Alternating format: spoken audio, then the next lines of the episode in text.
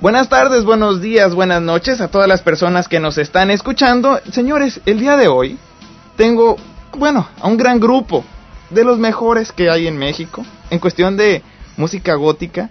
Y hace muchos años, un personaje tuvo un sueño. Y en ese sueño, un niño pidió, pidió tener voz. Pero bueno, para eso, y qué mejor que nos lo platique quien lo tuvo. Sin duda tengo a la mejor banda, Anavanta. Ellos son de México. Hasta allá nos estamos comunicando. Y conmigo tengo a Don Marie y Vlad Landeros. Hola, muy buenas tardes, ¿cómo están? Muy bien. Hola, hola, ¿qué tal? Pues estaba platicando y fue con lo que inicié este programa. Vlad, tú tuviste un sueño y de ahí apareció Anavanta. ¿Puedes platicarnos cómo estuvo esa parte? Claro, este sueño fue parte de una, una meditación, más que nada, Ajá, eh, donde Duan era mi guía. ajá, En este tiempo que iniciábamos con el proyecto, eh, nos daba por meditar bastante y, y de ahí surgían muchas ideas, muchas letras, ajá. y es donde surge el nombre de nuestra banda, ¿no? Eh, antes nos llamábamos Transelic, que significa más allá de lo visible. Ajá, pero nos faltaba como que algo más auténtico, una palabra que, que simbolizara todo, ¿no? sí, Eh, Una manera más acercada, más exacta. Y, y pues sí, en este, en este, en esta meditación es donde conozco a una mujer de nombre Anavanta, ajá, la que tenía en brazos a un niño, la cual me lo daba a mí ajá, y yo era el encargado de, de encontrar la identidad y la voz de este niño.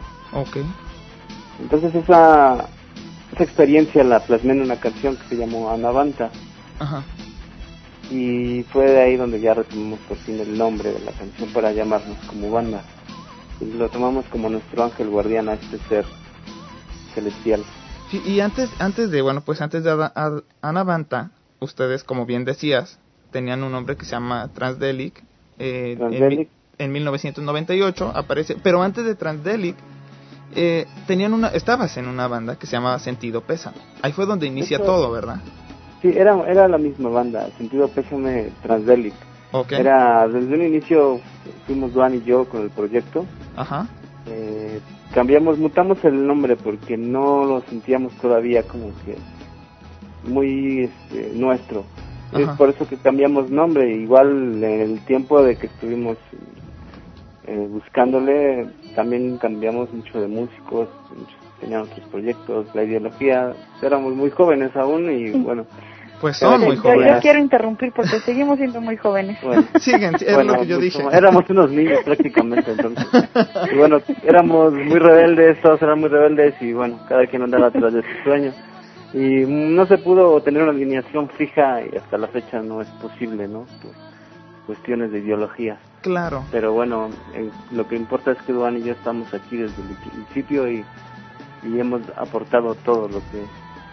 Pues que- vamos a darle oportunidad a las personas de que los escuchen a ustedes, porque hay, estamos llegando a muchos lugares que a veces eh, como grupos es difícil llegar. eh, estamos llegando, y muchas gracias a todas las retransmisoras, estamos llegando a través del 97.3 de FM en Amecameca, Estado de México, a través de la voladora radio, en el 97.8 de FM en La Intrépida, en San Salvador, capital del Salvador, y también en el Toca Toca del 96.5 de la Universidad Nacional de Santa Fe de Bogotá, allá en Colombia.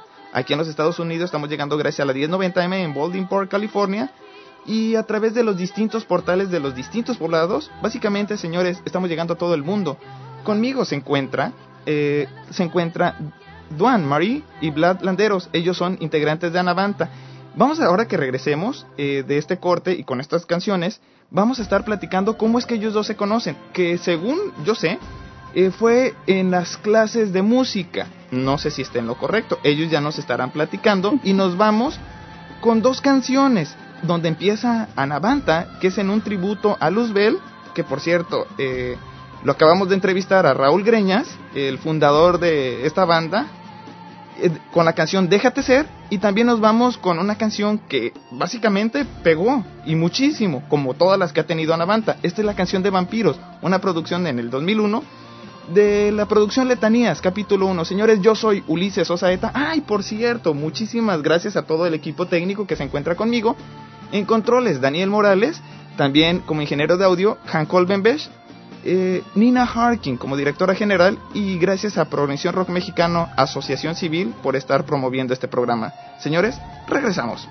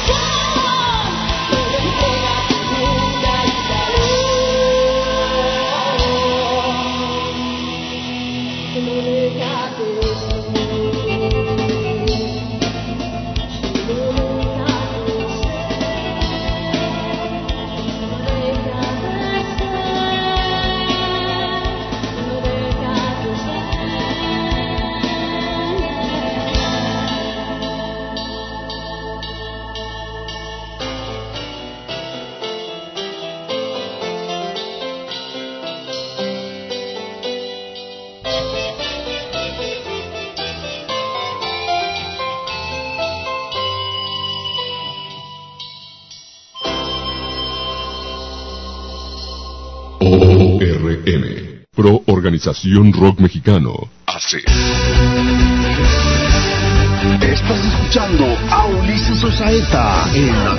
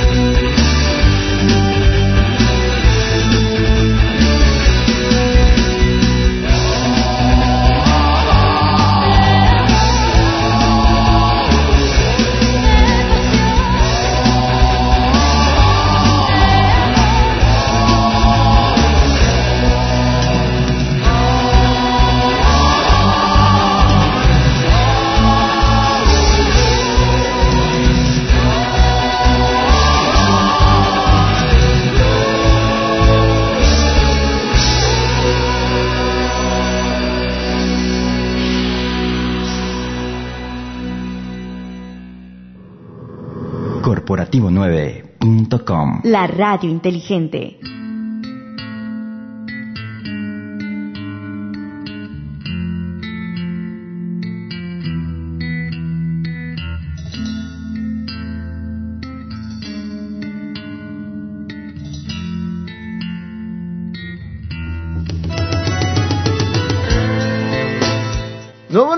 Seis con el área 626 para que se comuniquen con nosotros o a través de internet en la cloaca hotmail.com. Este es un especial de la cloaca internacional. Estamos entrevistando a Navanta. Y les decía ahorita, antes de irnos a este corte musical con dos canciones muy buenas, ¿cómo fue que se conocieron? Y bueno, yo les pregunto a ustedes, ¿cómo fue que se conocieron? Pues fue algo como que ya estaba escrito. Porque este fue, fue muy chistoso, de hecho. Yo siempre veía, yo entré a, la escuela, a la prepa después que Blas, él ya, ya, ya tenía este rato en la escuela, mucho rato. Ah. y este, cuando lo conocí, pero lo más gracioso es que yo no sabía que, que él ah, componía canciones, que tocaba la guitarra, y él no sabía que yo cantaba. Sí. Entonces, este, fue así como que a, primera vista todo. Ajá. Y, a partir de ahí se empezaron a dar las cosas, ¿eh? Sí. Sí, entonces por eso sí me atrevo a decir que ya era el destino, porque ya una vez juntos empezamos con todo esto que ahora conocemos como, como Navanta. Como Navanta. ¿Quién, ¿Quién tuvo el primer acercamiento? Es decir, bueno, tú no sabías que él componía. Él me imagino, me imagino que Vlad andaba con su guitarra. Eh, sí. ¿Quién fue el que se acercó a quién? Él a mí. Él a ti. ¿Y, ¿Y cómo fue ahí? Es decir, este, supongamos en la cafetería, una tarde de verano. No, no, no. no, pero ¿cómo, cómo, cómo estuvo esa parte? Esa parte pues histórica. De hecho, intercambiábamos miradas ya desde, desde que nos, nos vimos por primera vez. ya, ya no parábamos, como que era, era mucha química. Okay. Mucho magnetismo había. Eh, es cuando sientes a la persona que ya la conoces de muchos siglos atrás, ¿no? Hay algo que ya, ya está ahí lo tomas. Duan, ¿cómo estaba, cómo, ves, cómo estaba vestido este Vlad? Es decir, algo te llamó de él, también tenía que ver su ropa. ¿Cómo vestía? ¿Recuerdas? Él sí todo el tiempo este de negro, ¿eh? Ajá. De negro. Yo en ese tiempo era mucho más grunge. Ajá. A mí este me fascinaba Nirvana en ese tiempo. Ok. Entonces mi look era más más tirándole a ese, ese tipo de, de bandas, ¿no? pantalón de mezclilla, un poco sucio, tenis. en Silvana, este, ella llegaba con el pantalón acampanado de mezclilla, sus botas metaleras, y chamarra de piel y cierres. Ajá. Y pata china hasta la cintura es lo que me fascinaba de ella. Sí, claro. Es que a mí, a mí, me, me, había una opción bastante extraña ahí, ¿eh? Pero... No, pero fíjate cuando ves a una chica rockera, a mí en lo personal me encantan. Bueno, por algo soy rockero, ¿no? Pues imagínate. Ah, a final de cuentas. Como es en, mi pueblo, y bueno, ya ves que no pueden ver nada bueno porque... ¡Ah! oye, oye, ¿Y cómo fue y cómo fue que empezaron? Es decir, ya empezaron a platicar, dijeron, ok, pues... Este, ah, mira, ahora sí fue en una tarde de primavera, porque fue en marzo. Ok. Ahí, ya me remontaste esos años, ella ¿eh? no se fue. este, por cierto, bastante... Bueno, algo que no se da acá en, en, las, en los colegios de, de, de ese nivel es que haya mm, huelga, ¿no? Ajá. Entonces, como en todo el país, ¿no? No, curiosamente esa tarde se desató la huelga. Ajá. Y nosotros nos quedamos en un deportivo que estaba enfrente de la escuela. Y empezamos ahí como que a cantar y luego cayó la lluvia. Nos tuvimos que refugiar los dos solitos y bueno, ya de ahí. Y ya empezó todo. Cuanto menos nos dimos cuenta, este, pues sí, fue como como que nos conociéramos de toda la vida, ¿no? Wow, sí, es que hubo química a final de cuentas, ¿verdad? en ese tiempo, en ese tiempo, ustedes todavía no estaban en, no pertenecían a ninguna agrupación o ya. Black sí. estaba en un grupo que se, se llamaba Artimaña. Artimaña. ¿Y cómo está, sale la invitación entonces para empezar este proyecto de este proyecto musical que traen ahorita? Era finales del 96, principios del 97 cuando estaba yo en Artimaña. Ajá. Eh, no un poquito antes, creo que a mediados del 96. Ajá. Era una banda pues muy rara. Lo que pasa es que pues, yo tenía mi onda bien gótica, mis letras, mis teclados. El bajista pues era bien metalero, el guitarro bien blues, y el baterista bien, bien le gustaba mucho el ska. y todos hacíamos ahí lo que nos gustaba y hacemos... Cada quien tocaba por su lado. el revoltijo sobre lo... O sea, sonaba muy raro ese, ese grupo en sí, como que había algo muy divertido. Ajá me, me gustaba. Eran, no éramos los grandes músicos, yo creo, pero sí había por ahí buenas ideas. Sí, creo que, en un futuro funcionaron muy bien. Que lo importante que siempre debe de tener todo tipo de música es que te diviertas, ¿no? Que claro. Y, y, yo eso fue lo que vi desde la primera vez que me invitó a su ensayo. Ajá. Vi que se divertían mucho, ¿no? Entonces, es algo como que a mí se me quedó muy muy grabado, ¿no? Es esencial que en cualquier tipo de banda que estés, en cualquier género, que disfrutes lo que eso siempre tiene que haber una una buena comunión entre la gente, ¿no? ¿Sabes qué se me hace raro? Para el, bueno, pues para el 96, el 97, el movimiento este dark, el movimiento gótico no estaba muy extendido en México. No, no, no. De hecho, fíjate que ahorita que, que escuchaba que decías la canción de Déjate ser, Ajá. curiosamente nosotros este fuimos a pedir el, la oportunidad, ¿no? De, ingresar para para tocar esta canción. Y pues nos habían dicho que no, que ya se habían cerrado filas, esto pues no sin, sin siquiera haber escuchado la canción, ¿no? El demo que llevábamos. Sí. Curiosamente, este, al día siguiente nos llamaron que siempre sí, sí había lugar, pero a la hora de, de, de hacer la propaganda para el, digamos ya para hacer la presentación del disco decían, son las 13 bandas de metal, este, las mejores bandas de metal en México, más una oscura, ¿no? Ajá. Y adivina cuál era oscura. Ustedes. éramos nosotros. Por supuesto. Entonces, este, sí éramos como que el frijolito, ¿eh? Literal, porque eran, te digo, las tres mejores bandas de metal y Anavanta. Claro. y, era, y era lo raro, que en ese tiempo, pues, eran metaleros y eran dark, ¿no? Ajá. Nosotros empezamos a tocar dark metal o metal gótico. Ajá. Eh, pero en ningún lugar nos, nos aceptaron así totalmente, ¿no? Ni los metaleros ni los darkies ahí. Eh, y pues nuestro género pues ya era un tanto, abarcaba los dos, pero con otros tintes más dooms quizá. Claro. Y fue como nos fuimos haciendo de uno en uno nuestro público, ¿no? No solo como metal gótico, sino otros, otras corrientes que han enriquecido nuestros discos por ahí, ¿no? No somos tan cerrados a un concepto. No, y fíjate que este bueno, eso fue lo que nos, nos ganamos el, eh, digamos que el estandarte de ser la primera banda de metal gótico, ¿no? Al menos en, en México y Latinoamérica. Y sí, ¿eh? Pero fue gracias a, ¿eh? pero fíjate... Porque no encajábamos en ningún lado, entonces sí era... No, y es que además, digo, ¿dónde conseguían el material? Bueno, me imagino que en el Chopo, ¿no? O dónde, dónde por ejemplo, este, pues Vlad, en ese tiempo, te digo, el, la música gótica no estaba extendida, la música oscura no estaba extendida en México. Todo el movimiento era algo que, que bueno, pues México estaba en un, pues no en un embrión, pero sí estaba este adolescente. Recordemos que la palabra adolescente es que carece, adolece. no, fueron muchas las influencias, ¿no? Escuchamos dos, tres bandas que nos despertaron la chispa de decir, ay, de aquí partimos, ¿no? Esto es una es una buena idea, como siempre ha dicho Duan, tiene toda la garra del metal y el sentimiento del gótico, vamos a, amarrarlos estos dos géneros y de ahí partimos. Claro. Que eso fue lo que empezamos a darle. De hecho ya en ese tiempo queríamos meter voces pues sopranos, voces guturales, que no se consigue lo gutural porque nunca hubo un tal por ahí. Sí. Pero bueno, ya con mi voz ahí toda no, no, pero está bien. Digo, o sea, si, si fuera si fuera horripilante, imagínate, no tendrían ustedes tan pues tanta tanto seguidor y los tienen. Bueno, vamos a seguir platicando de la historia porque está en lo personal a mí se me hace demasiado entretenida. Hay muchas preguntas. Una de las preguntas es ¿cuáles son las características del movimiento gótico? Porque hay personas que lo desconocen y hay personas que creen conocerlo y no lo conocen. Y desde el punto de vista de Anavanta, eso es más enriquecedor, por supuesto.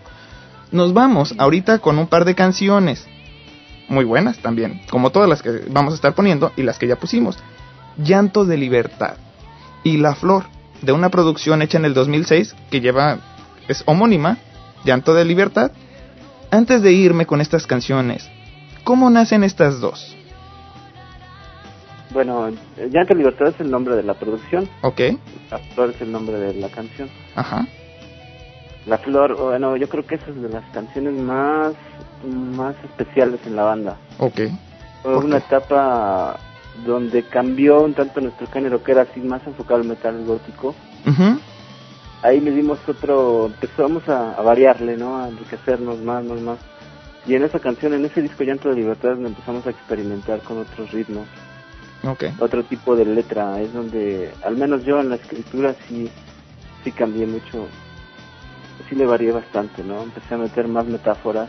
Ajá y, otros conceptos por ahí interesantes que, comentaré más adelantillo. Bueno, entonces, bueno, vamos a estar platicando de todo esto y mucho más en este programa. Señores, regresamos 991-7736 con el área 626 para que se comuniquen con nosotros o a través de internet en lacloaca.com.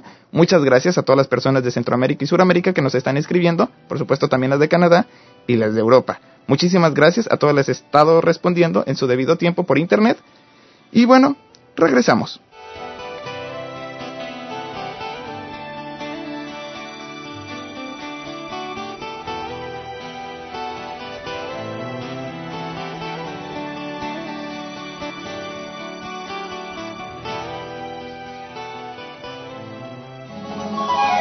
Radialistas y Corporativo 9 presenta.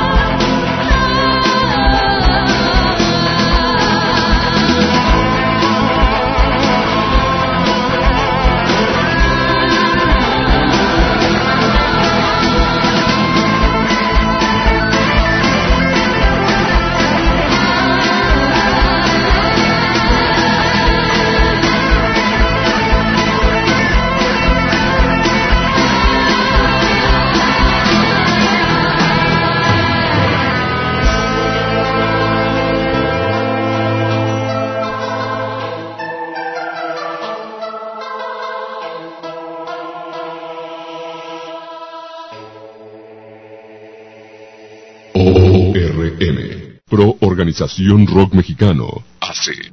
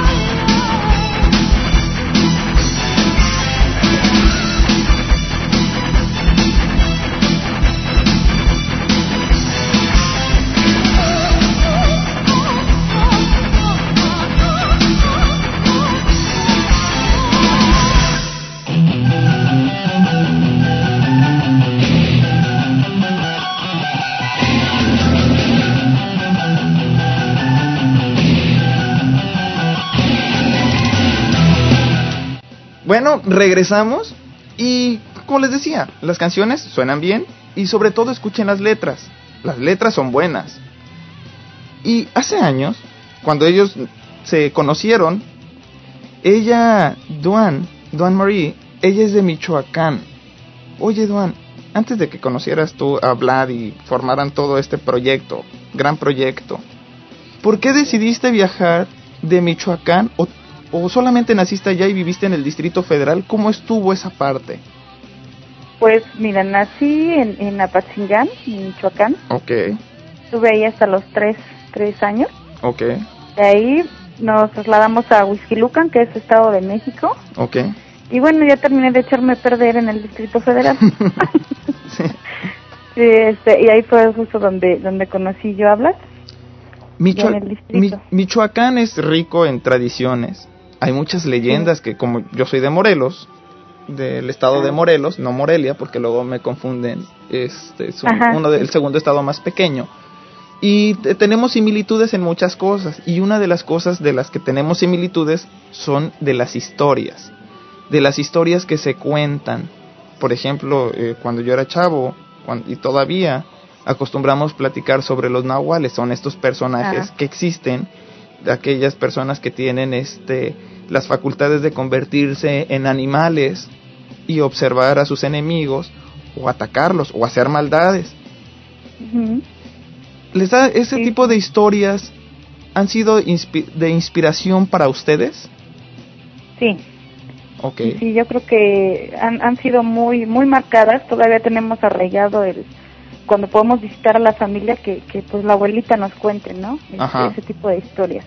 Entonces a mí me fascina eso de, estar con, con la piel chinita escuchando eh, a las abuelitas que aparte son excelentes narradoras. Ok, sí. Este, para mí sí es mucha, mucha influencia, ¿eh? gracias a, a, ellos yo creo que ahí está, ¿no? La parte más oscura precisamente a la hora de, de interpretarlo. Sí. Es, revivir, ¿no? Sí. Y sí, sí, tenemos, este, bueno, ya por parte de mi familia tengo historias muy, muy cercanas por parte de los nahuales y, y bueno, eh, estar en la sierra y ver lo que llamamos las brujas, entonces es fascinante, ¿no? es muy, muy rico toda esa parte de la comida que, que algo que acostumbramos nosotros siempre es al lugar que visitamos, este, comemos, ¿no? Lo, lo típico de cada lugar. Claro. Entonces sí, sí es muy, fíjate que, que a mí me da mucho gusto, ¿no? Este, tener el arraigo de, de lo que viene siendo Michoacán y también lo que viene siendo la, la esencia en sí del distrito, ¿no? Hay, hay lugares, hay lugares allá en Michoacán que por ejemplo, el Día de Muertos se festeja de una forma muy peculiar, ¿no? Que donde la, gente se pinta la cara, este, en los, en, los lagos van las pequeñas lanchas con velas, ese tipo de cosas son muy enriquecedoras. ¿Cómo retoma todo esto Anavanta? Porque ah, estamos hablando de música, música gótica, música oscura, y todos estos ambientes nos llevan también a, son ambientes oscuros, ricos, sí, culturales, partes de México, como los hay en Perú, como los hay en el Ecuador, en Bolivia, etcétera. Pero ¿cómo retoma todo esto Anavanta y lo hace suyo? Pues yo creo que están en las en las metáforas, ¿no? Que escribe Vlad. A veces hay, digamos que no hay un hilo conductor que se pueda ver así tal cual es. Pero sí yo me atrevería a decir que hay canciones como El altar de las pasiones desoladoras, que es precisamente, ¿no? Este, como en tributo a lo que vivimos nosotros cada 2 de noviembre. Ajá.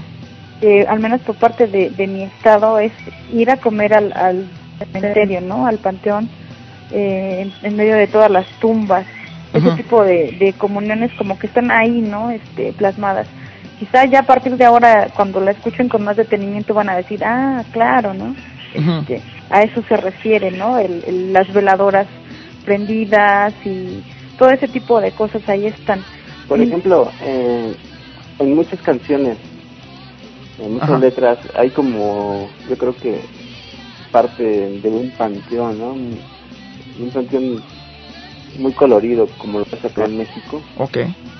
flores en paz, mucho color. Y es que nosotros eh, quizás se les haga muy raro a otro tipo de culturas, pero nosotros convivimos con la muerte. No solamente convivimos con la muerte, le invitamos a nuestra casa, les ponemos flores, la adornamos, la arreglamos de Catrina. Vive con nosotros básicamente. Y le tenemos, a veces le tenemos miedo, pero tanto el miedo, se podría decir que también lo, lo superamos y jugamos con ese miedo y jugamos con la muerte. sí. Yo creo que es, es por lo desconocido, ¿no? Ajá. Eh, es tenerle precisamente miedo a lo desconocido, de que siga siendo a estas alturas un tabú la muerte, ¿no? Sí. Al menos nosotros en, en ese sentido vemos que es solo un paso, un paso muy doloroso porque lo sigue siendo, ¿no? El hecho de que lo conozcas no significa que no te duela, que no lo vivas, vaya, ¿no? Pero creo que a la vez es bien enriquecedor, ¿no? El saber de que que solamente es una ventaja que nos llevan, ¿no? Que todos vamos a ir a parar a ese mismo lugar y que la igualdad que al fin y al cabo todos queremos, ahí está, ¿no? La única que no nos distingue, ¿no? La, que la que nos va a tomar como es. Entonces yo creo que es, es bien rico, ¿no? El, el poder hablar de todo ese tipo de leyendas. Claro. Y, y pues que la gente las acepte, ¿no? Porque a veces pasa más en México que bueno se, se termina cantando o inspirando cuestiones vampiriscas vampirescas de cuestiones de Nosferatums de vampiros por supuesto.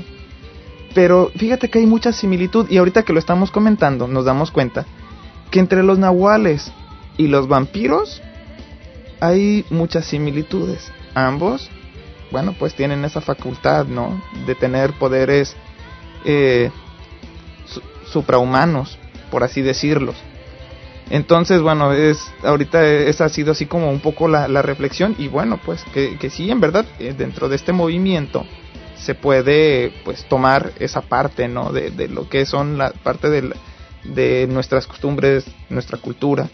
Y a veces este, uno se identifica, bueno, a final de cuentas uno se identifica porque, bueno, en, en lo personal hay sangre indígena, este, nahua, y yo como nahua, bueno, pues parte de esa mezcla que tengo con, los, con los nahuas, eh, pues nos llama la atención. Los nahuales, para, para nosotros, existen. Y bueno, pues, y son parte también de esa historia, ¿no? Sí, sí, aparte, este, nosotros también en Michoacán tenemos un lugar que es Zacapu. Ajá. Que, que viene siendo como el Catemaco de Veracruz, ¿no? Pero en Michoacán. Entonces sí está muy llena de, sobre todo de energía. Ajá. Eh, entonces es como, empiezas así como a comparar y empiezas a checar las similitudes que, que han existido, ¿no? Ajá. Por ejemplo, ahorita no recuerdo el, nombre, pero en leyendas desde los mayas, Ajá. las primeras vampiras eran mujeres. Ajá.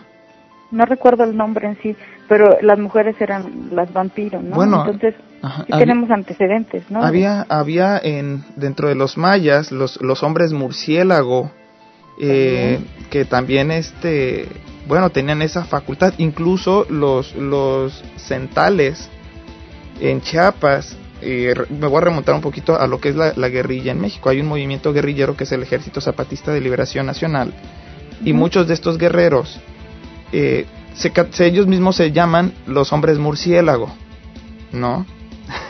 Qué chistoso, pero sí, efectivamente, eran hombres murciélago y básicamente tenían la facultad de andar en, en, la, en la oscuridad y, y, ser este y defender no lo que les, les pertenecía. Y sí eso está en el Popol Vuh aparece. Es uno de los, de, de, los libros sagrados de la cultura maya el Popol Vuh. Sí Fíjate, ya entonces tenemos más similitudes todavía. sí. Fíjate que, que, nosotros tenemos esa inquietud de hacer un disco en, en maya, precisamente. Ajá. En náhuatl, perdón. En náhuatl. Este, oh, qué padre. Y, nos, nos ha sido muy complicado porque hacer el, eh, digo, trasladarlo, ¿no? A ese, a ese lenguaje, pues no es fácil y no es por nada, pero sí es bastante complicado ya a la hora de de, de la métrica, ¿no? Sí. Este, pero sí es inquietud que hemos tenido desde hace mucho, mucho tiempo. Pero yo creo que sí se va a concretar un día. De hecho, fuera del aire, perdón, fuera del aire les voy a pasar el teléfono de, de mi maestro de Nahuatl. Este, Yo he estudiado Nahuatl, más que nada pues por, por esa este, ascendencia que tengo, ¿no? De, de la cultura de los tlahuicas, yo tengo sangre tlahuica es una mezcla bien rara, pero bueno, tengo sangre tlahuica y por ende, pues también eh, hablo poco náhuatl, no como yo quisiera, me encantaría hablarlo muy bien.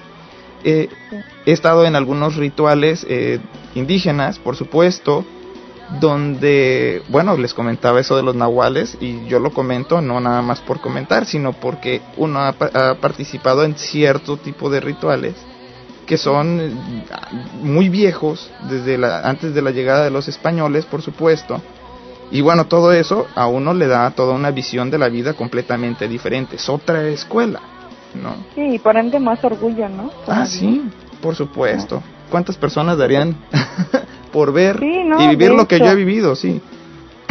Entonces, bueno, ahorita nos vamos con otro par de canciones, pero no me gustaría haber dejado al aire lo que yo les había preguntado antes de irnos al corte pasado. ¿Cuántos tipos de géneros de música gótica hay? Es decir, bueno, pues estamos hablando de la música gótica, pero ¿cómo es que nace la música gótica? ¿Podríamos platicar un poco de, de esa historia? Sí, estaría bien. Ok, entonces, bueno, que sea para el siguiente corte, porque si ya me están mandando a que nos vayamos a un par de canciones. Me voy con, miren, escogido, bueno, escogimos dos canciones eh, de Letanía capítulo prohibido y Letanía capítulo 2. Esto es eh, Morador de las Tinieblas y Eres tú, una producción del 2002 y 2003 respectivamente. Entonces me voy con estas canciones. Señores, yo soy Ulises Osaeta, estoy platicando con Ana Banta. Regresamos.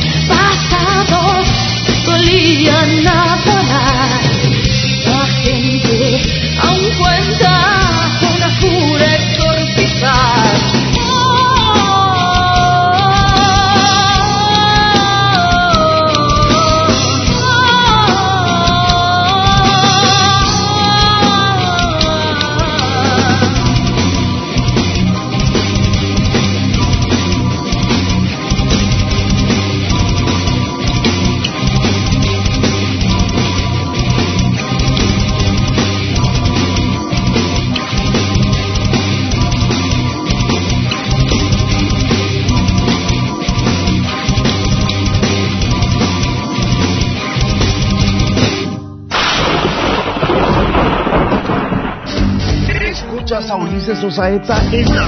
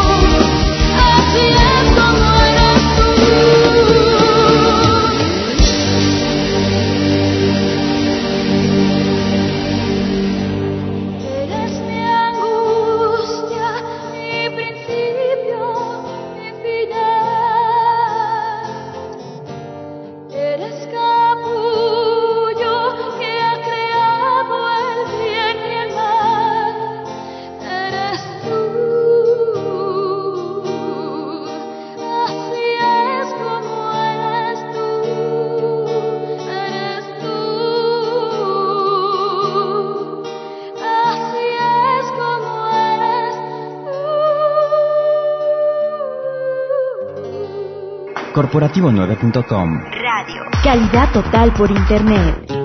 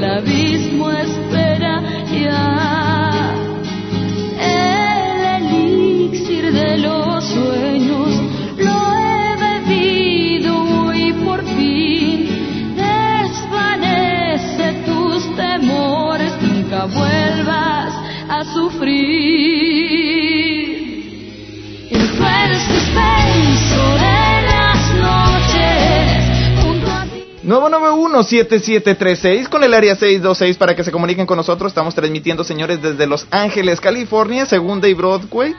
También pueden hacerlo a través de internet en la cloaca.hotmail.com. Y como les decía, estamos platicando con Duan Marín y Vlad Landeros. Ellos son eh, integrantes de esta banda, Anavanta. También en, bueno, dentro de la alineación se encuentra Devon Arch en el bajo. Estaba Siegfried en guitarra, pero acaba de, bueno, regresa, regresa Ulises Mac. Sí, así es, ¿verdad? Sí, claro. Eh, que, eh, Ulises Mac ya, ya, tenía, mi tocayo ya tenía rato eh, con ustedes. Es sí, de hecho estuvo una, una larga temporada antes que Siegfried. Ajá. Eh, de, Devon... Cuestiones eh, Ajá. desconocidas, pues no pudimos continuar en ese, en ese pequeño tramo, Ajá. pero bueno, nos hemos vuelto a encontrar de nueva cuenta. Es que y andamos grabando ya nuevo disco y todo. Es que a veces uno está a mitad de un proyecto, pero a veces se sale un, por distintas situaciones, ¿no? Otro proyecto o algún periodo escolar, no sé. Sí. ¿Qué es, qué es lo que... Ah, bueno, estábamos platicando de cómo, cómo es que se da este movimiento gótico o u oscuro, eh, no solamente en, bueno, en, Euro, en el mundo, sino en México. ¿Cómo es que empieza a llegar esta información, estos sonidos, esta cultura, este movimiento? Es, no solamente es movimiento, un movimiento musical, es un movimiento cultural, es algo más integral. Yo creo que ya es parte del ser humano, ¿no? Tenemos todos dentro ya ese lado, ese lado oscuro, de, como te comentaba, de los grandes genios de la música con sus notas del bajo astral y todas esas sinfonías que te llevaban a esos mundos, ¿no? De tiniebla, de soledad, de todos esos sentimientos tristes. Ajá. Ya los podrías captar, ¿no? Ya, ya, ya existía eso, ese género Ajá. oscuro. Sí. Pues ya pasaron los años, pasaron eh, los tiempos, llegaba House, por ejemplo. Ujú. Le da un toque más agresivo quizá a la música. Más actual, lacrimosa, retoma todo lo clásico que te comentaba, Ajá. con toda esa rebeldía de Bauhaus, por ejemplo, y con un tanto de literatura de varios escritores, ¿no? Sí. Entonces, se va complementando, se va depurando y, y se van creando pues nuevas nuevos subgéneros. Eh, a nosotros nos llegó así directamente acá en México Ajá. lo que fue Therion, Lacrimosa, de lo más Doom, lo más Moonspell. gótico, Moonspell, Crematorio. Crematory, más metal, más metal, más Doom. Ajá. ¿Cuál, Eh, pues sí, realmente es lo que ¿Cuál fue la banda? rescató ese ese gusanito del ¿Cuál fue la banda que te hizo flotar? Tu primer banda que tú dijiste, no hombre, yo de aquí soy. Digo, no, no del, del género de la banda, sino el tipo de música que hace la banda, sino que tú dices, yo a este movimiento, a este movimiento pertenezco. Yo soy de, este, de esta agua. Curiosamente, fíjate, yo yo hacía canciones eh, desde muy chico, desde los 12, 13 años yo componía canciones. Eh, pues hablaban de amor, hablaban de dos, tres temas raros. Ajá. Eh, no tenían mucho, ¿cómo te diré? Mucho trasfondo, eran muy sencillas. Pero hice muchas y cada vez fui creando más y más y más. En el nivel musical también mis notas variaban, hacía más arreglos, la letra ya tenía más fondo, más mensaje, hasta que caí en un momento de obscuridad total, ¿no? Donde ya estaba en lo que, ya estaba en mi punto, digamos. Sí. Pues de haber hecho tantas cosas, de explotar tantos géneros, musicales, letras, bueno. Ya estaba en un momento donde dije, esto es lo que siento, lo que realmente siento. Pero dije, ¿qué, ¿qué es lo que estoy haciendo? ¿A dónde voy con esto? Y fue cuando escuché estas bandas extranjeras, en su momento también escuché un grupo mexicano llamado El Plan. Ok. Que dije, oh, como que esto va más o menos de, de la mano con lo que voy haciendo, ¿no? Ajá. Entonces yo me enteré, ah, esto es un género gótico, es dark, esto es más metalero y ya fui enfocando todo este conocimiento. Todos los, todos los góticos se distinguen por leer mucho. Yo creo que de todo el movimiento del rock, yo creo que si alguien lee mucho son ustedes. bueno, este, por, regla general, por regla general, ¿no? En un tiempo, sí, sí, sí. Últimamente Doan es la que lee bastante. Yo ya, yo ya no puedo, no tengo tanto tiempo. Yo que más quisiera no estar leyendo, gozando un libro. ¿Qué leen? Pero sí, ahorita la, eh, compromisos. Mira, a mí en la lectura me pasa lo mismo que en la música, ¿no? Ajá. Eh, para mí la música son simplemente sentimientos. Entonces hay hay días en los que estoy feliz y busco canciones que me proporcionan ese tipo de felicidad, que es donde traía la música folclórica. También este no todo el tiempo estoy leyendo, digamos, literatura gótica. También me gustan mucho las novelas, este digamos como señora escribió doña Inés, espera, me agarras en mis cinco minutos de descanso. ah, Isabel Allende, o sea, oh, híjole, para mí es tremenda, tremenda esa señora. Me ha hecho viajar, ¿no? Entonces me gusta mucho la aventura. Si, si la novela me atrapa con sus dos primeras páginas de ahí, si no, bueno, simplemente no lo vuelvo a abrir. Entonces sí soy como que muy aventurera en ese sentido y lo mismo me pasa en la música. Hay veces que estoy escuchando pura percusión, porque a mí me encantan las percusiones, me gusta mucho bailar. Ajá. Este, entonces lo mismo puedo estarte escuchando ahorita, eh, no sé, algunos ritmos árabes, algunos ritmos hindús, como cambiar de tajo al africano y cosas así. Sí, claro. Entonces, este, a mí me gusta mucho el folclore de todos los países. Hay veces que, que despierto y desde que me paro, empiezo a escuchar cosas más eh, más atmosféricas, ¿no? Me gusta también mucho el New Age. Me gustan algunas solistas como como Lorena McKennitt, que me encanta lo que hace el señor también. Entonces creo que sí es muy rico la música, ¿no? A mí desde desde que empecé en esto, empecé en la música sacra. Ajá. muy pequeñita en un, en un coro. En, un coro. En la iglesia. ¿Qué tipo de, de música era? ¿Estudiantina? Eh, eh éramos un coro de como de 12 chavos, yo era la más pequeñita. Ajá. Y este empecé, yo de hecho mi, mi familia por parte de mi mamá y mi papá pues todos cantan música vernácula, ¿no? Ok.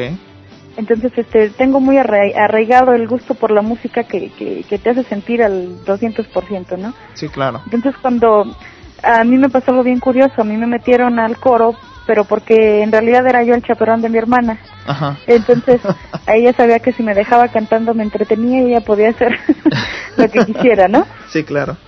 Y, y, este y ahí me pasó algo bien curioso que a la semana de haber entrado al coro ya era yo primera voz, entonces a los 11 años este pues sí fue un logro muy grande, ¿no? Sí. Porque había mucho mucho celo entre las mismas chicas de cantantes. ¿Eran puras mujeres? éramos seis mujeres pero bueno, yo era la más pequeña de todas. Okay.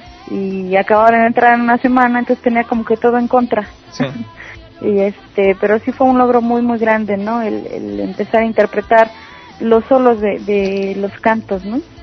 Sí. Que no es nada fácil, porque para mí el, el hecho de, estar cantando a, a un ser supremo, Ajá. Eh, al cual yo adopté por decisión propia, ¿no? No nunca me, me, impusieron nada. Okay. Este pues es algo muy grande, ¿no? Entonces Este, creo que eso fue mi, mi mayor enseñanza, ¿no? El, aprender a comunicarme en ese momento.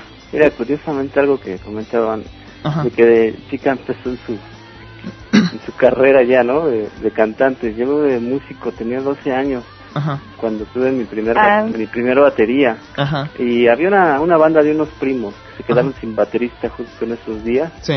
y a la semana le agarré la onda saqué canciones y ya a los 10 días ya estaba en mi primer concierto con ellos en verdad Así o sea básicamente ustedes han sido virtuosos no es es la realidad o sea digo virtuosos y aprendieron demasiado rápido como que ya nada más era conocer los a lo, bueno, el canto y, y, la batería en este caso, pero como que ya era parte de ustedes mismos. Sí, yo creo que sí, ¿eh? Porque ¿cuántas... De hecho, este, quiero mandarle un saludo a mis tíos que están allá también en, en Texas. Oh. Ojalá me estén escuchando, que son los que principalmente me han impulsado. Porque a, veces la, la prueba más difícil la tenemos dentro de la misma familia, ¿no? Claro. Que, que temen a veces por nuestras vidas, porque como dices, sí, llega a estar eh, demasiado satanizado, sobre todo lo gótico, ¿no? Sí. Este, ya rebasó a todas las demás, este, a todos los demás movimientos culturales. ¿Qué, qué es, de, qué, ¿De qué los acusan a ustedes? A los pues góticos. A los góticos, a mí me pasó hace tiempo en Querétaro, hace ya como seis años. Este, unos chicos, ah, bueno, se supone que practicaban eh, misas negras y todo ese tipo de cosas eh, a las que bueno, es, más leyenda urbana que otra cosa, ¿no? Ajá. Y bueno, lo, lo que hacían en esas misas era pues drogarse al momento en que empezaban ya después con el sadomasoquismo, que yo todavía no entiendo en realidad cuál es el hilo conductor, ¿no? Ajá. Pero bueno, se les pasó la mano con una chica Ajá. y pues la mataron, ¿no? Ajá. Entonces dentro de su mal viaje, Ajá. pues decidieron eh, desmembrarla y tirarla, ¿no? Ajá y, ya la, la conclusión de ellos, bueno, ¿por qué lo hiciste? Pues porque soy gótico, ¿no? Pero eso es mentira, ¿no? Yo creo que eso ya es de cada quien. Sí, claro. Una vez también una, una señora me preguntó que si el hecho de ser gótico era ser grosero, porque bueno, ella se había tratado de comunicar con unos chicos precisamente en el show, los cuales le respondieron a groserías y ese tipo de cosas, ¿no? Entonces, para mí sí es bien importante tocar este punto porque yo creo que definitivamente tiene que ver con tu educación. Sí, claro. Con tu moral, ¿no? Porque yo sí creo que todavía existe muy moral, mucho moral, perdón, en, en estos tiempos, que hay mucho arraigo todavía hacia la familia. Sí, claro. Y este, al menos eso es de, de, lo que yo sí tengo mucho orgullo, ¿no? Sí. Este, al menos el movimiento del metal gótico en cuanto a Navanta es muy familiar. Y eso pues se puede ver en los conciertos. Sí, claro. Pues de hecho siempre ha habido una este desinformación en cuanto no solamente al movimiento gótico, también al movimiento punk, al movimiento metalero, eh, de tal manera que bueno, la gente nos sataniza. Por ejemplo, a mí en, la, en lo que era la secundaria o la junior high de aquí en los Estados Unidos, yo estudié en México y bueno, de satanista no me bajaba, ¿no? ¿Por qué? Pues porque por portar en mi, en mi mochila eh, canciones de Ángeles del Infierno, de Luzbel, por tener en mi cuarto pósters de Iron Maiden, de Metallica. Ahora casi casi ya te dicen que eres fresa si escuchas eso, ¿no? Fíjate qué cosa bien rara. Digo, yo no soy muy grande de edad, este, pero ah, donde, de donde yo soy no, no, no era muy fácil conseguir material. Y luego los rockeros que éramos siempre fuimos los mismos. Nunca se integraron más. Ya posteriormente vimos que las nuevas generaciones pues de repente empezaban a escuchar el new metal o el nuevo metal pero pues de repente se fueron a esos que escuchaban metal nuevo, de repente daban un salto y los veías escuchando banda, ¿no? Al recodo, por ejemplo. Entonces, este, pues no los, nunca los consideramos parte de la familia. Bueno, pero sí, en realidad la gente te, te ve y, y bueno, y, te discrimina, ¿no? Piensa que uno, este, te, te, como que ya lo tienen a uno bien acartonado en cuestión de ideología piensan que uno por portar una chamada, chamarra con una A de anarquista, un cinturón con estoperoles, no sé, eh, ya tiene que ser de esa forma y no es cierto. Yo creo que es precisamente, ¿no? Este el manejo luego que tienen los medios que pues que les importa todo menos precisamente el informar a la gente. Claro. Este Eh, a nosotros nos ha tocado, ¿eh? Nosotros hemos trabajado mucho aquí en, con la Secretaría de Cultura, gracias a los poemas, ¿no? Porque ahora ya ya podemos ser considerados poetas, no nada más este chicos que escriben y todo eso. Ajá. por ejemplo, este ya hace un año ganó un, premio en España precisamente por por mandar la letra de la canción del altar de las pasiones desoladoras. Ajá. Eh, ya es considerado también un poeta. Ahorita ya también le están exigiendo su su libro de poesías, ¿no? Yo creo que es eh, que sí tiene que ver precisamente con la maduración, es como todo, ¿no? Yo siempre he dicho que Navanta es como el buen vino. Entre más tiempo pase es mucho mejor. Y efectivamente. yo sí considero también el metal gótico precisamente como el chocolate, ¿no? Sí. Es es muy amargo y oscuro, pero también es muy muy agradable al, al tacto, ¿no? Al, al paladar al gusto, al paladar. Este entonces creo que, que esa metáfora en realidad siempre, siempre nos ha estado ahí acompañando, pero sí es bien importante el proceso de, de maduración que tengas tú, desde luego, como persona, ¿no? El que entiendas quizás desde la raíz de lo que estás hablando. Porque a mí me pasa que he escuchado varios chicos que, como mencionabas hace rato, de Nosferatu, de Vlad Tepes, de cosas así, que quizá ni, ni lo entienden, ¿no? O ni siquiera leyeron el libro, se vieron la película, ¿no? Entonces ya se aventaron una adaptación este hollywoodesca siguen sin saber la raíz no de, de este de, de la historia. Yo creo que es bien importante perderle el miedo a todo eso. Sí. Digo nosotros hemos visto afortunadamente crecer la gente que nos acompaña porque para nosotros siempre ha sido una familia. Recordamos todavía desde hace 10 no 11 años ya una chica que cantaba nuestras canciones no podemos dormir de la emoción eso fue gratificante no entonces desde ahí aprendimos, ¿no? Ahorita afortunadamente cada vez hay más gente pues que, que le pierde el miedo a sus sentimientos, porque yo creo que sí tenemos un, el mecanismo de defensa bastante avanzado y hacemos todo para bloquearnos. Sí. Y se nos olvida eso, ¿no? Fíjate que a, a mí no me eh, no me da vergüenza decirlo esto, se nos olvida que a lo que venimos a esta vida es a ser felices. Claro. Y eso no nos cuesta nada, ¿no? Pero sí se nos olvida. Entonces, este, creo que cuando entendamos que, que seguimos siendo niños, que, que seguimos eh, siendo capaces de disfrutar lo que hacemos, todo va a cambiar. Al menos este, a nosotros sí nos ha pasado, ¿no? Ha, habido cosas buenas, ha habido cosas malas, las necesarias, pero siempre para un crecimiento, ¿no? Claro. Entonces, sí, para nosotros es bien rico que, que cada vez vemos, eh, va un chico, a la siguiente vez va con sus primos, a la siguiente ya va con sus papás, ¿no? Porque sus papás ven que esto es sano o sea que, a lo único que estamos invitando a la gente es a, a disfrutar, a leer un poco más, a conocer más tanto de artistas plásticos, porque tenemos bastantes acá en México también. Sí, y sí. Enfocados a lo gótico, ¿no? Es lo que yo extraño de México. En realidad, en México, bueno, yo, yo eh, estuve viviendo varios años en México, en el Distrito Federal, por cuestiones de estudio. y, casi diario estaba yo en el centro en, bueno, seguido también estaba en el Zócalo y te das cuenta que, bueno, pues a veces están todas las expresiones artísticas, a veces ahí van a desembocar, ¿no? En el Zócalo capitalino, en el primer cuadro de la ciudad. Y para mí era enriquecedor siempre estar ahí, ver cosas nuevas. Nunca terminé de ver todo lo que había. Siempre había algo y si no existía, mañana iba a existir. no, fíjate que esto es algo de lo que sí nos podemos jactar en Anavanta, ¿eh? que, que cada vez, este, gracias pues, a todo el empeño y al trabajo que le, que le hemos puesto a la banda, pues hemos visto cómo ha crecido no el movimiento de, del metal gótico en, en México. Hemos estado ya cinco veces de seis. Entonces hemos visto el, el crecimiento en realidad. Hemos visto también este expresiones como el Sopantli, que, que pues bueno, anteriormente cuando se iba a poder ver eso, ¿no? Un artista plástico haciendo réplicas exactas de cráneos, ¿no? De, cuando entró Cortés y fue lo que vio, ¿no? este, entonces yo creo que eso es bien, bien rico, ¿no? Que poco a poco nos vamos empoderando de, de los lugares, porque pues esto al fin y al cabo es arte, ¿no? Entonces hay que demostrarle a la gente que, que, que habemos artistas y, muy variados, ¿no? Entonces ahí vamos. Y eso, y eso está bastante bien, a final de cuentas digo porque este eso nos va nos nos muestra que va a haber Anavanta por mucho tiempo más y ahorita ustedes están este empezando este 2009 con tres producciones. ¿Sí son tres? Eh, bueno, yo aquí eh. tengo apuntado Hermanos de Sangre, El Pozo de los Deseos y Resucitando el Olvido.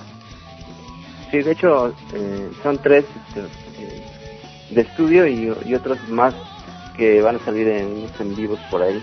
Ok. Que es de Crisálida, que es uno que se grabó en Zócalo 2007. Ok. 2008, perdón. Ujú. Este, Un viernes 2007, 13. 2008, de hecho son dos que van a salir por ahí. Que fue un viernes 13, ¿no? Sí, no ¿Cuándo se grabó ese? Ah, fue el 2006 ese. O... El viernes 13 fue 2006 y se quedó por ahí todavía en el 2007. Ajá. Y el acústico del 2008. ¿Qué es lo que, cuando la gente compra sus nuevas producciones, qué es lo que va a escuchar ahora? ¿Qué es lo que va, a- va a escuchar al mismo Anavanta de antes o ahora es- Por diferente? ejemplo, el, el Hermanos de Sangre es un disco totalmente diferente a todos. Ujú. ¿Por Eh, qué? Es un poco más alternativo, ¿no? No es, no es tan metalero quizá. Ok. No, no usamos distorsiones para nada, más que una distorsión por ahí muy muy mínima, muy, Muy tenue. casi no se percibe mucho. Ajá. Eh, pedal doble, nada que ver, canción por ahí quizá. Eh, muy atmosférica, eso sí. Yo creo que es más tirándole más al gótico en algunas canciones, otras no tanto, pero sí es un disco igual experimental, ya que estas letras son basadas en poemas de muchos fans, que es Oh, por ok. el proyecto de Hermanos de Sangre. O es decir, ustedes tienen en, en realidad esa, mm, ¿cómo se podría decir? Bueno, es, iba a decir, esa influencia, esa retroalimentación con todos sus fans.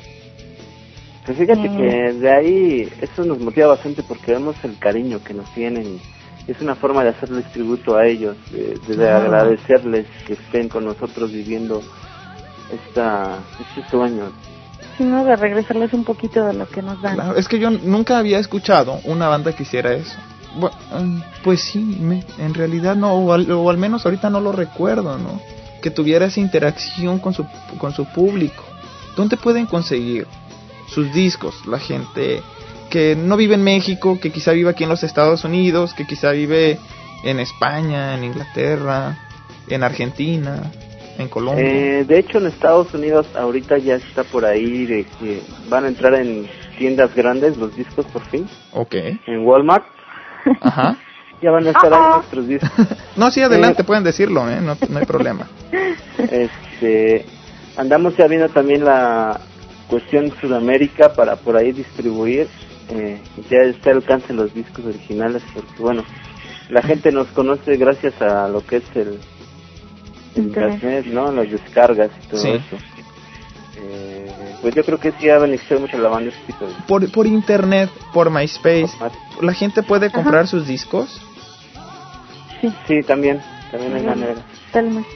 Hay, hay forma de que uno los compre en línea, es decir, a través de pagos como PayPal o donde uno paga en línea y ya puede uno darle un download a- o puede tenerlo uno como el timbre del teléfono o Y como de hecho ahí en el en MySpace, que es www.myspace diagonal anavanta, Ok, ahí viene un correo especial para ventas que se entregan a domicilio, ¿no? o en serio. A cualquier parte ya, ya, ya lo empezamos a mandar también a, a partes de Sudamérica, Ajá. porque no lo habíamos hecho, ¿no? Realmente porque no no se nos había prendido el coco, pero bueno, Pero la que- gente que bueno. ya lo está solicitando mucho, pero es que nosotros siempre queríamos que hubiera una distribuidora para que fuera más barato para ellos y más accesible. Oh, pero pues, bueno, quien quiera hacer ese gastillo extra, pues ahí estamos. ¿Tienen algún correo electrónico para que los fans les escriban o la gente que guste de su trabajo? Claro que sí. ¿Cuál es? Eh, bueno, el, es anavanta Ok. guion bajo Ujú. blad Ok. arroba hotmail.com Ok, ah, podría repetirlo, es anavanta guion bajo. Blad, Blad, ok, Ajá. VLAD, ah, ok, arroba hotmail. arroba hotmail. Ahí, a veces ustedes están en línea, supongo, o Sí, no. Por lo regular en las noches de ahí, andamos. Recuerden que Anavanta, después de la T lleva H. Sí. Digo, es- eso es. Y importante, es de grande. Ahí es, así es, y es B. Pues bueno, muchísimas gracias. Para mí es un gusto. Es demasiado especial estar platicando con ustedes. Sé que se van de gira, se van a Centroamérica, ¿verdad? Y quisiéramos mandar un gran saludo a nuestros hermanos del Salvador que nos escuchan, de Guatemala, de Colombia, de Venezuela, de Bolivia, Perú, Ecuador. Sí. Se van a presentar en, en, en El a Salvador. todos Estados Unidos también. En los Estados Unidos, Ah, próximamente gracias. estaremos visitándolos. Gracias, sí, Eh, este, lo estaremos esperando. si, si me permites, me gustaría aventarme un comercial. Sí, adelante, por favor. Eh, en Anavanta pues también tenemos este, di- diferentes inquietudes y tenemos proyectos alternos. Ajá. Este, yo en lo personal ya ya pude ver, dar a, la, a luz el proyecto de María Escarlata, que, que también sigue siendo metal, ¿no? Pero este, oye, yo me atrevo a decir que es un poco más hard rock. Eso sí está muy basado en, historias más épicas, ¿no? Ok. Y Vlad, este, por su lado, pues con Maquiavelia, que haciendo lo que el- nadie puede hacer mejor, ¿no? Que es eh, música completamente gótica. Ok. Es una, una rareza en lo que es el gótico, porque lo denomino rock monster. Ok. Eh, hay muchos personajes por ahí, eh, la literatura quizá gótica, por ahí de varios escritores. Bueno, va a estar muy divertido aparte de todo, es un gótico muy alegre. Ajá. Vamos a hacer Muy algo. latino. A ver si muy ustedes... latino. Bueno, ya lo escucharán, ya está próximo a salir, se retrasó un tanto, pero bueno, ya, ya Bueno, va casi listo. vamos a hacer un- un- una cosa, a ver si les parece. Ahorita que nos, cuando termine este programa, nos vamos a ir con dos canciones de Anavanta. ¿Qué les parece si al final ponemos una canción del proyecto que, que ustedes quieran? Nada más sería cuestión de que nos dijeran una o dos canciones. Así la gente empiece a escuchar cómo va este nuevo proyecto. ¿Cómo ven? Ok, no, pues perfecto. ¿Sí les parece Sí, bien? ¿Con qué canciones nos estarían... Bueno, presento las dos últimas y después ustedes presentan las que quieran que nosotros estemos poniendo. ¿Qué les parece? Ya sea una o dos. ¿Sí? ¿Estaría bien? Ok, Perfecto. Pues bueno, entonces, pues ya no nos queda más que despedirnos. El tiempo nos, nos está ahorcando. Más sin embargo, como yo les decía, para nosotros es eh, muy grato tenerlos aquí. Muchísimas gracias por aumentarnos el rating, ¿eh? Porque tener, porque no, tener a, a Navanta, yo sé que, que, bueno, miren nada más. ¿Cuántas personas? ¿Cuántas No, personas muchas entran? gracias. Muchas gracias a, to- a todas las personas también que nos han estado apoyando en este proyecto, en este programa de radio, que es, es muy raro y que un, un proyecto de radio, de rock, esté llegando a tantos países gracias a las nuevas tecnologías que existen. Y bueno, para nosotros muchísimas, les, les agradecemos a todos los escuchas por eso, porque cada vez estamos llegando a más y más países, gracias a las distintas retransmisoras. Y bueno, nos vamos con un par de canciones antes de irme. Muchas gracias a Daniel Morales, que es del Salvador. Me pregunta que si van a ir al Salvador. Sí, ¿verdad? Le habían dicho que sí. Sí. sí, sí van Sí, a ya ir. está confirmado. Ya nos Es- vemos, Dani.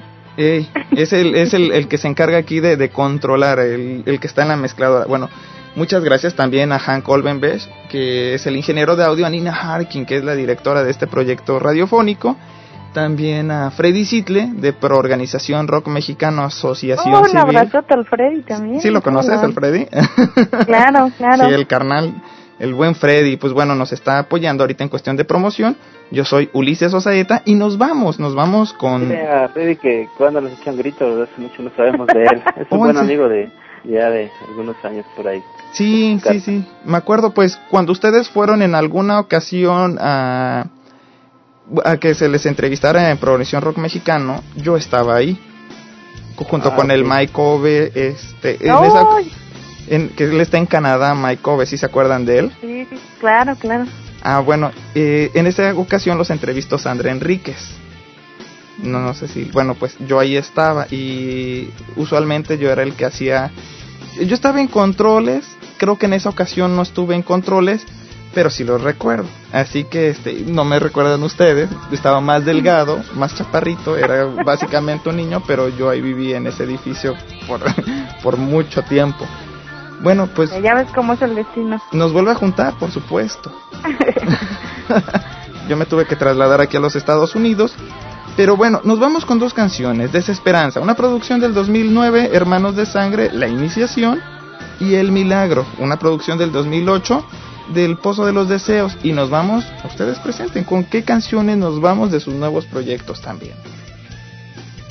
¿Será el misterio de María Escarlata? Ajá. ¿Sí? Con... Y la de Desfiladeros del Rencor de Maquiavelia. Ok, pues nos vamos con estas cuatro canciones. Nos estamos viendo en el siguiente especial.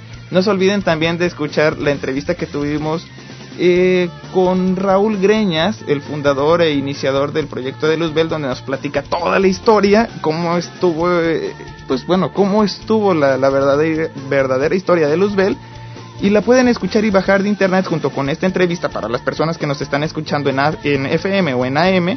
La pueden bajar desde www.la-cloaca.podomatic.com. Podomatic lleva C al final, no K. Y también recuerden, si andan en el estado de Morelos, que me pueden leer a través del periódico El Más Igual. Estoy escribiendo sobre cuestiones sociales, eh, política, narcotráfico y movimientos sociales. Estoy escribiendo en ese periódico, cuesta 10 pesos, se distribuye en todo Morelos. Y si andan en Cuernavaca, pues bueno, en cualquier kiosco o puesto de revistas lo pueden encontrar. Nos estamos viendo en el siguiente programa. Adiós.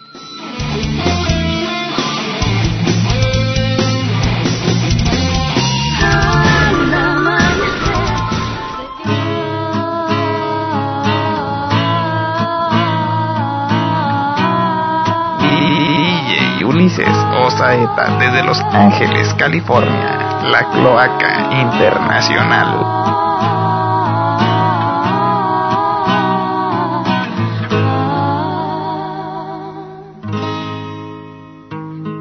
La niebla comienza a bajar, el frío es más intenso cada vez.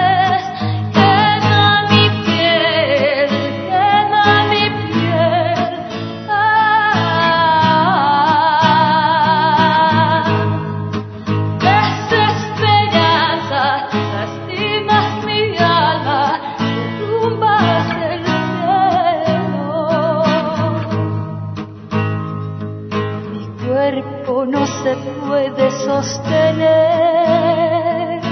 He quedado inerte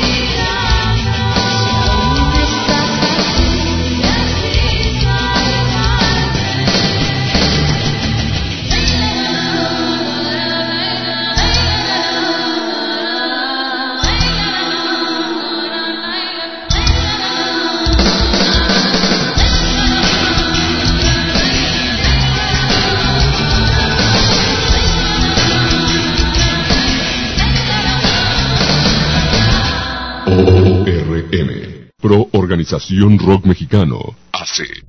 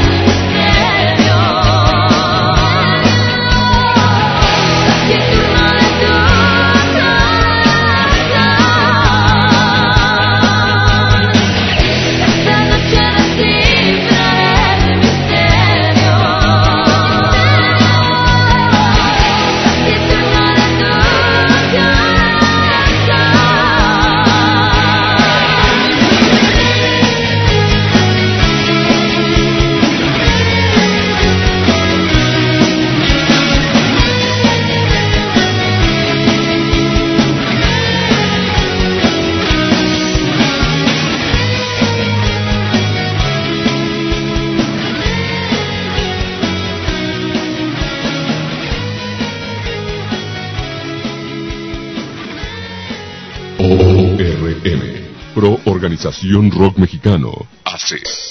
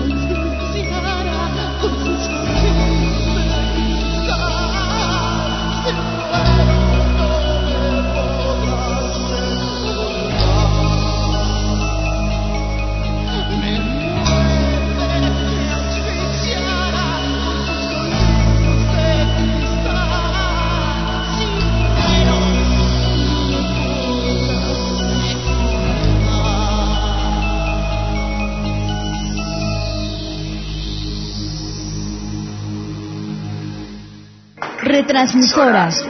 Retransmisoras. Estados Unidos. Corporativo9.com. Canadá. Telarana.net. Perú. Radioteca.net. Argentina. Unionverdadera.com.ar. México.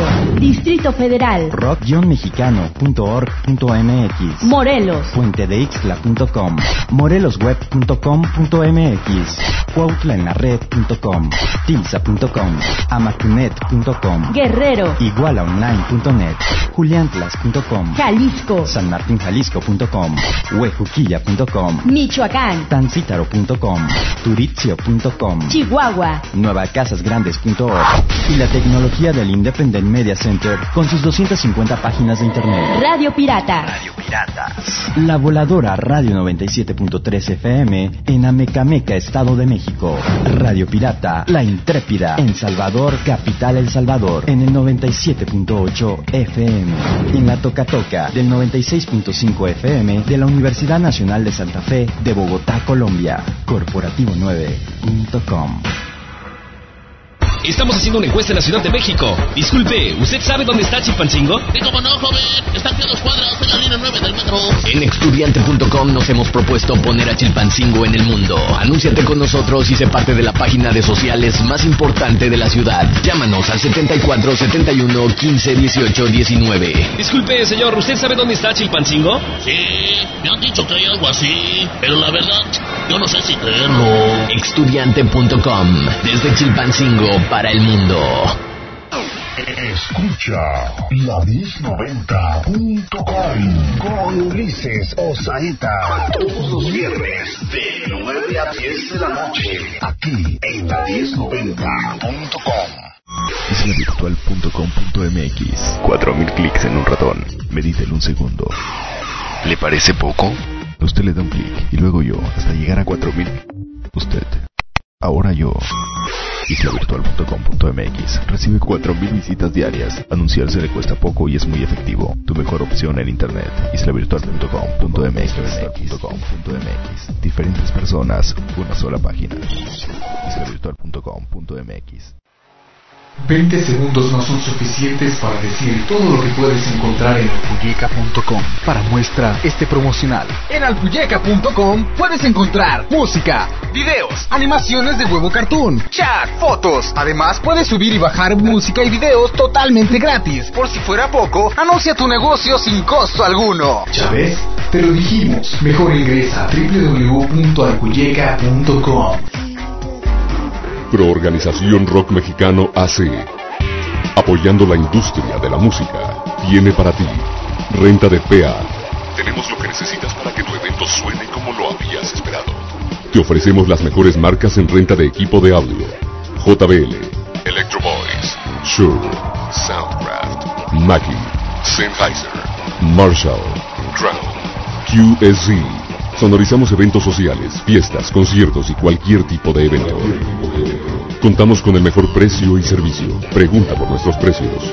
044 55 266 12 119 www.rock-mexicano.org.mx Organización arroba rock-mexicano.org.mx ¿Ya conoces puentedeixtla.com? Checa, es el mejor portal de internet en Morelos y te ofrece toda la diversión que jamás imaginaste. Visita nuestros foros, envíanos tus fotos y conoce a muchos amigos de Morelos y el mundo entero. Por si fuera poco, puedes tener tu propio correo electrónico y de un giga. Pero lo mejor de todo es que lo puedes abrir desde tu Messenger. Puentedeixtla.com, el mejor portal de internet en Morelos. Interrumpimos este programa para dar una noticia de último minuto. El Corporativo 9 ya. Ya, ya, ya, ya, ya. Ya tiene MySpace www.myspace.com barra corporativo 9. ¿Ya lo visitaste? Corporativo9.com Calidad total por internet.